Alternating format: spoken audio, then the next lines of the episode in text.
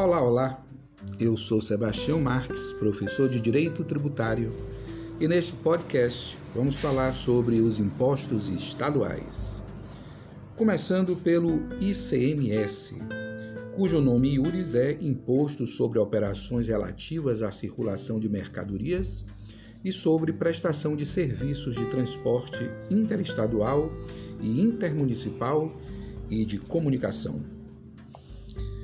Você encontra nos artigos 155, inciso 2 da Constituição Federal e também na Lei Complementar número 87 de 96. A competência e o sujeito ativo estão estabelecidos no artigo 155 da Constituição Federal, que estabelece ser de competência do Estado e do Distrito Federal a instituição do ICMS. O ICMS, Imposto Estadual, representa cerca de 80% da arrecadação dos estados. É gravame plurifásico, incide sobre o valor agregado, obedecendo-se ao princípio da não cumulatividade. Artigo 155, parágrafo 2, inciso 1 da Constituição. Real, as condições da pessoa são irrelevantes e proporcional, tendo predominantemente um caráter fiscal. O sujeito passivo também está disposto no artigo 155. O imposto previsto no inciso 2 atenderá ao seguinte: definir seus contribuintes. Cabe à lei complementar definir seus contribuintes. O sujeito passivo do ICMS poderá ser, consoante a dicção do artigo 4 da Lei Complementar de número 87 de 96, pessoas que pratiquem operações relativas à circulação de mercadorias, importadores de bens de qualquer natureza, prestadores de serviço de transporte interestadual e intermunicipal, prestadores de serviços de comunicação. Entretanto, há a possibilidade de figurar no polo passivo da relação jurídica o responsável tributário, quando escolhido por lei para pagar o tributo sem que tenha realizado o fato gerador. Artigo 121, parágrafo único, inciso 2 do CTN. A própria Constituição Federal, em seu artigo 150, parágrafo 7, admite o fenômeno da responsabilidade atinente ao ICMS no contexto da substituição tributária progressiva ou para frente. Escolha de uma terceira pessoa para recolher o tributo antes da ocorrência do fato gerador, em uma nítida antecipação de recolhimento perante um fato gerador presumido. Fato gerador. A base nuclear do fato gerador é a circulação de mercadoria ou prestação de serviços interestadual ou intermunicipal de transporte e de comunicação, ainda que iniciados no exterior, diz que existem, na verdade, quatro impostos definidos na outorga da competência do inciso 2 do artigo 155 do texto constitucional. Quais sejam?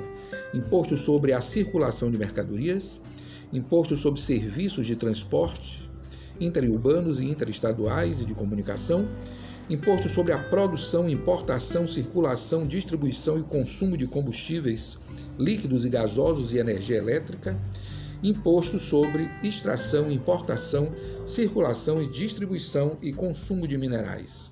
Porém, resumindo, entendemos que o ICMS é um imposto estadual cujo fator gerador pode consistir na circulação de mercadorias, na prestação do serviço de transporte, tanto interestadual como intermunicipal, e na prestação de serviço de comunicação.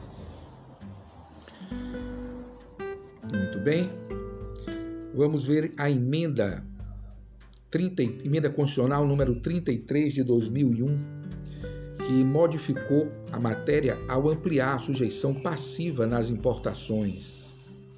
Uma vez que, conforme o artigo 155, parágrafo 2, inciso 9, a linha A da Constituição, o ICMS passou a incidir sobre bens ou mercadorias importadas do exterior por pessoa física ou jurídica, ainda que não sejam contribuintes habituais do imposto. Para concluir, é importante trazer à baila as situações em que o ICMS não deve incidir. Eu falei, não deve incidir sobre coisas corpóreas que não sejam mercadorias, isto é, sobre bens particulares. E também na alienação de bens do ativo fixo ou imobilizado, na simples transferência de mercadorias de um para outro estabelecimento da mesma empresa Observe a súmula número 166 do STJ. Nas remessas de mercadorias para demonstração e ou consignação, na integralização de bens, máquinas, equipamentos, veículos pela pessoa jurídica para constituição ou ampliação de uma outra empresa, mero negócio societário, e ainda na mudança integral do estabelecimento da pessoa jurídica com o deslocamento de seu patrimônio para outro local. Qual seria então a base de cálculo do ICMS? É o valor da operação em se tratando de operação de circulação de mercadorias, é o preço do serviço em se tratando de transporte e de comunicação. Ou ainda o valor da mercadoria ou bem importado, constante em documento de importação convertido em moeda nacional pela mesma taxa de câmbio utilizada para cálculo de imposto de importação, acrescido do IPI, do IOF e do próprio II, Imposto de Importação, e, claro, das despesas aduaneiras. E as alíquotas? Para compreender o estudo das alíquotas do ICMS, é importante destacar o artigo 155 da Constituição, que nos diz, no seu parágrafo 2, inciso 4, o imposto previsto no inciso 2, o imposto do ICMS, atenderá ao seguinte: resolução do Senado Federal, de iniciativa do Presidente da República ou de um terço dos senadores, aprovada por maioria absoluta dos seus membros, estabelecerá as alíquotas aplicáveis às operações e prestações interestaduais e de exportação. É facultado ao Senado Federal estabelecer alíquotas mínimas nas operações internas, fixar alíquotas máximas.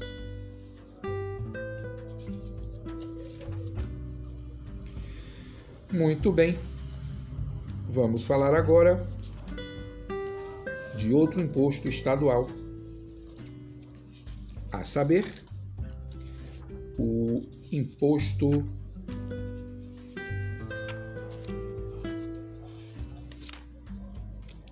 IPVA, cujo nome URIS é Imposto sobre a Propriedade de Veículos Automotores.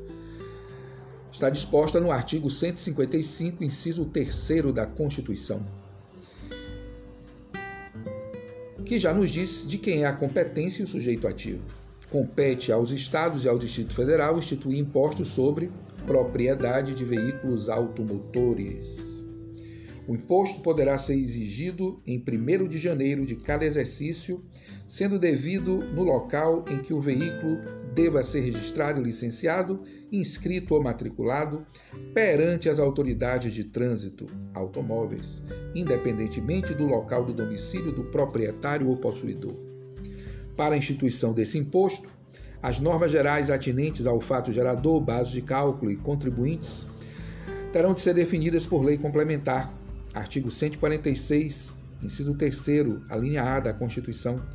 Todavia, não existem normas gerais relativas ao IPVA, podendo os estados e Distrito Federal exercerem a competência legislativa plena, de acordo com o artigo 24, parágrafo 3 da Constituição. Sujeito passivo é o proprietário do veículo automotor, pessoa física ou pessoa jurídica, presumindo-se como tal aquele em cujo nome o veículo está licenciado. O fato gerador é a propriedade e não o uso do veículo automotor de qualquer espécie, automóvel, motocicleta, caminhão. Veículo automotor é qualquer veículo. Entretanto, os veículos aéreos e os veículos aquáticos ou anfíbios não pagam IPVA. O elemento temporal do fato gerador é anual por ficção jurídica, 1 de janeiro de cada ano, ou data estabelecida em lei estadual. A base do cálculo é o valor venal do veículo ou o preço comercial da tabela, valor de mercado. Utilizam-se as tabelas anuais elaboradas e publicadas pelo Poder Tributante, que se baseia em publicações especializadas. A alíquota será estabelecida em lei ordinária estadual. Deverá ser proporcional, não existindo um limite máximo a ser fixado. Muito bem. Vamos para o último imposto, que é o ITCMD, cujo nome URIS é Imposto sobre Transmissão, Causa Mortes e Doação de Quaisquer Bens ou Direitos está disposta no artigo 155, inciso 1 da Constituição Federal e artigo 35 e seguintes do CTN. O artigo 151, inciso 1 da Constituição, estabelece ser de competência dos Estados e do Distrito Federal a instituição do ITCMD. O ITCMD é um dos impostos mais antigos na história da tributação, havendo relatos de sua exigência em Roma sob a forma de vigésima sobre heranças e doações. Quem é o sujeito passivo? Herdeiro ou legatário nas transmissões causa-mortes, qualquer das partes adstritas à doação, doador ou donatário na forma da lei. O fato gerador é a transmissão de propriedade de quaisquer bens, bens móveis ou imóveis, transmissão também de direitos, transmissão ou cessão de direitos, em decorrência de falecimento de seu titular ou transmissão em sessão gratuitas. A transmissão é a passagem jurídica da propriedade ou de bens e direitos de uma pessoa para outra. Ocorre em caráter não oneroso, seja pela ocorrência da morte, transmissão causa mortes, ainda ou doação, ato de liberalidade. Muito bem. As alíquotas são fixadas pelo Senado Federal por meio de uma resolução, a resolução 9 de 92, cujo máximo é 8%. Algumas súmulas importantes. Súmula número 112 do STF. O imposto de transmissão causa mortes é devido pela alíquota vigente no tempo da abertura da sucessão. Súmula ah, 590 também do STF, calcula-se um o imposto de transmissão causa-morte sobre o saldo credor da promessa de compra e venda de imóvel no momento da abertura de sucessão do promitente vendedor. E por fim, a súmula 435 do STF, para finalizar, dispõe que compete ao Estado da sede da companhia o ITCMD relativo à transferência de ações. Muito bem. Não deixe de assistir a aula ao vivo. Siga a trilha do conhecimento. Um forte abraço. Nos vemos lá.